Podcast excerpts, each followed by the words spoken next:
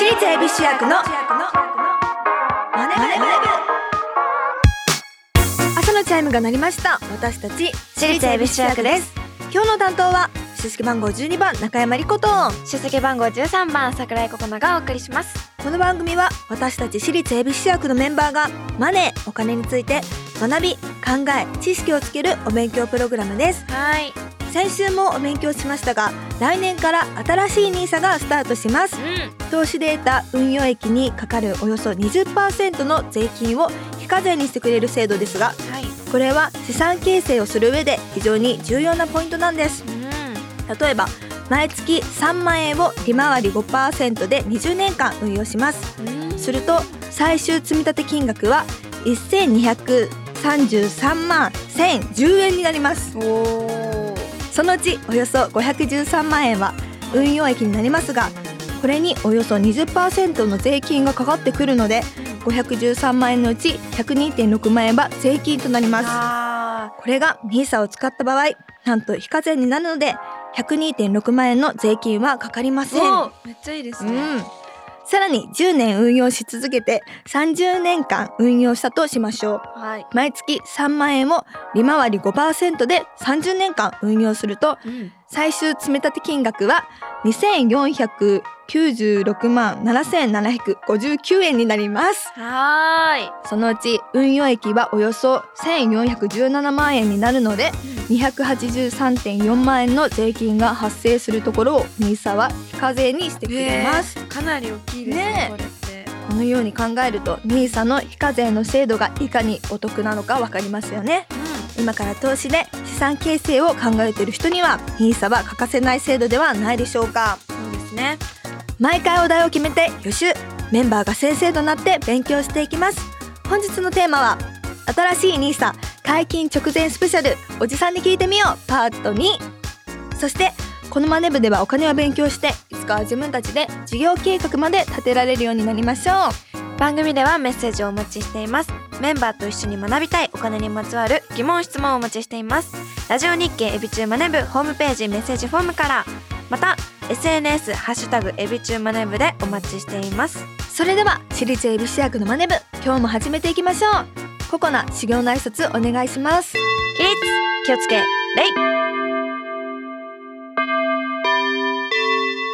私立恵比寿役のマネ部この番組は東京証券取引所の協力でお送りします。アリとキリギリス。諸君海が綺麗だな。おやキリギリスくんじゃないか。アリ課長ご無沙汰しております。課長はやめてくれよ。もう僕は引退したんだから。だが現役時代から資産形成を続けていたので日々の暮らしに不自由はしていないんです。私もファイヤーしたつもりでしたが今は起業の道を選び社員たちと一緒に上場を目指して頑張ってます。お互い頑張ってきたんだね。なんだあれは？JPX マネブラボ役立つお金の情報がいっぱい。社員の研修に使えますね。ここんなサイトがあるなんて。お金のこと投資のこと。まずはここから。総合金融経済教育ポータルサイト JPX マネブラボ投資に関する最終決定は、ご自身の判断でなさいますようお願いします。東京証券取引所。私立恵比寿役の。マネ部 SNS ハッシュタグエビチューマネブでお待ちしています。今日の授業は新しい NISA 解禁直前スペシャおじさんに聞いてみようパート2ルそろそろ冬休みか。そうですね。今年もそろそろ終わるんだな。終わるんですね。今年はどんな一年だった？うーんぼちぼちですね来年はどんな年にしたいのかな？うーん何か新しいことですかね。新しいことか。それはどんなことだい？うーんそうですね。兄さん NISA ですか。まあ確かにね。えニーサですか？私今何も言ってませんよあごめんごめん。空耳だったかな？いや先生こそ来年から始めたいことって何かあるんですか？うーんそうですね。資。あー投資ですか。うん何にも言ってないんだけど。でうわ窓に誰か張り付いてる。あれはまさか東京証券取引所の森本健介さん？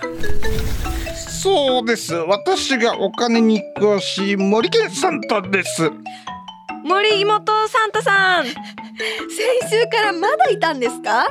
クリスマスはまだですよ。あのクリスマスまでですね。ちょっと暇なもんでして。知りません。早く帰ってください。てかここ学校ですよ。まあまあまあまあまあそう言わずにですね。ちょっとお話聞いていただきたいなと思いまして。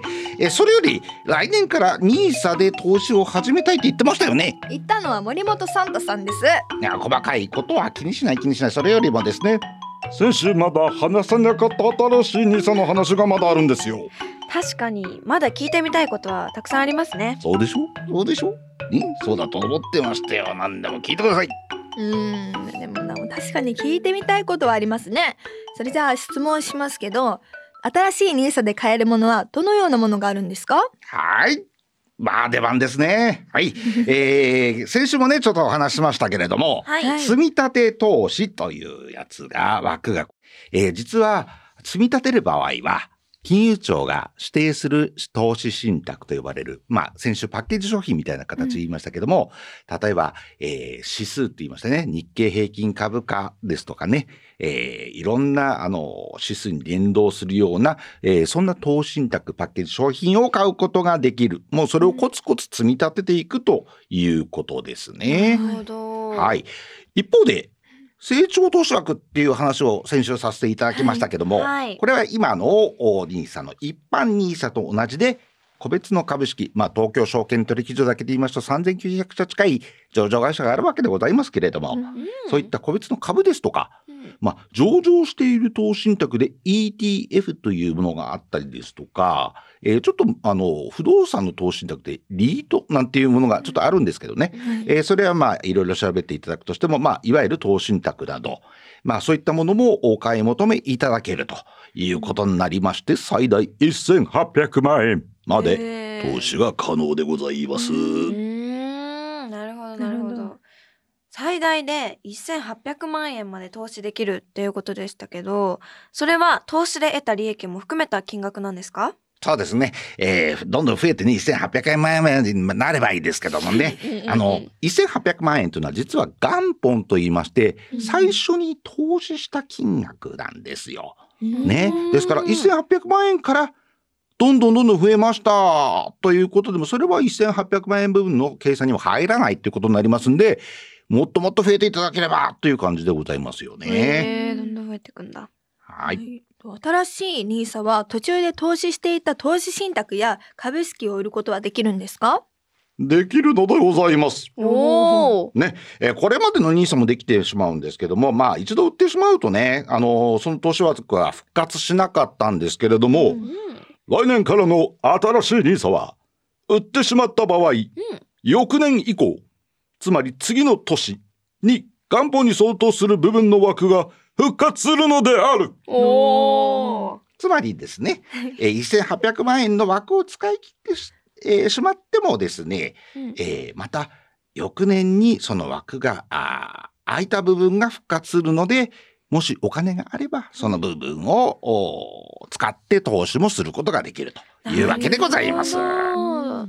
資産を作るためには新しいニーサをどのように使うのがいいんですかね？ね、資産作り大事ですよね。うんあのー今はいろいろ老後のお話ですとか、あーさせていただいておりますけれども、まあ実はね、あの、お子様のお学士のお話でございますとか、えーまあ、結婚資金を貯めるとかね、えー住宅を買うですとか、うんもう皆さんのおライフプランとかライフステージに合わせて使っていただければいいなと思います。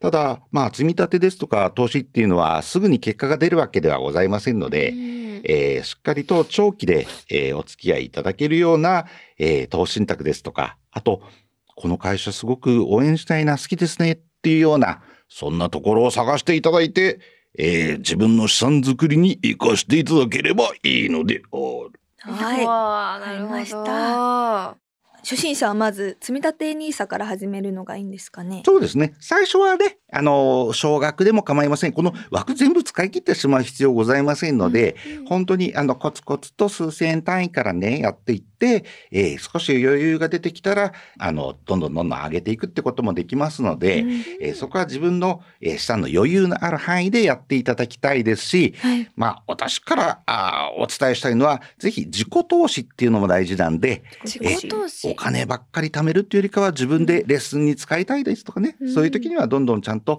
えー自分の成長のためにも使ってほしいなと思います。ただう、ん。あの、老後のお積み立てはね、どうしてもあの、やっぱり福利効果っていうのが効いてきますんで、えーぜひこのお新しい NISA、まあ、これ、プロになってもね、あの、どんな初心者だろうが、あの、すごく、えー投資をやってる人であろうが、やっぱりコツコツ投資には先ほど数字いろいろ言っていただきましたけど、叶わないんで、で、いつ高くていつ低いかなんて、私もおじさんもわかりませんから、となりますと毎月一定額を貯めていって、それが、えーこの枠以上に増えてくれるとね、いいなというふうに思っております。森本サンタさん2週に続けてありがとうございました。ありがとうございました。うんまた来年。はい、今日も勉強になりましたね。最後に今日の新しい NISA 解禁直前スペシャルおじさんに聞いてみようパート2ここななりにまとめると今のうちから画期的な新しい NISA をコツコツと始めてみよう。次回もしっかりお勉強していきたいと思います。ラジオ日経私立恵比寿中学のマネ部私立恵比寿中学のマネ部。私立恵比寿中学のマネ部エンディングです。いやなんか2週連続でこれおじさんから新しい NISA についてこう、はい。詳しく聞かせていただいて自分もすごいやりたくなりましたね。でもねあの忘れちゃいけないのは先週ねおじさんじゃなくてお兄さんって言ってたんだよ。すいません。自分でお兄さんって言ってたんだよじゃあお兄さん。ね。ありがとうございます。来年も会えたらいいね。そうですね。はい、というわけでここでお知らせです。えー、12月20日にエビ中夏のファミリー遠足略してファミリー山中湖2023のブルーレイが発売されます。そしてライブのお知らせです。私立恵比寿中学新春大学芸会2024高く飛ぶ竜と僕らのその先が来年の1月6日土曜日1月7日日曜日にピアアリーナ MM にて行われます、はいえーさらにですねブルーディズネスが先行配信されました、はい。えー MV もこちら公開されているのでぜひご覧ください、はい。そしてさらに1月24日に桜井ココナファースト写真集が発売されます。えータイに行って撮影をしてきましたので、うん。皆さんぜひお楽しみにしててください。はい。番組ではメッセージをお待ちしています。今日の授業の感想次回の宿題についてメンバーへのメッセージ宛先はラジオ日経エビチューマネブホームページメッセージフォームから。また SNS ハッシュタグエビチューマネブでお待ちしています。それではまた来週。私立エビ主役のマネブ。ここまでのお相手は出席番号12番中山莉子と。出席番号13番桜井ココナでした。お疲れ様でした。私立恵比寿役のマネ部この番組は東京証券取引所の協力でお送りしました投資に関するご判断はご自身の責任において行われますようお願いいたします。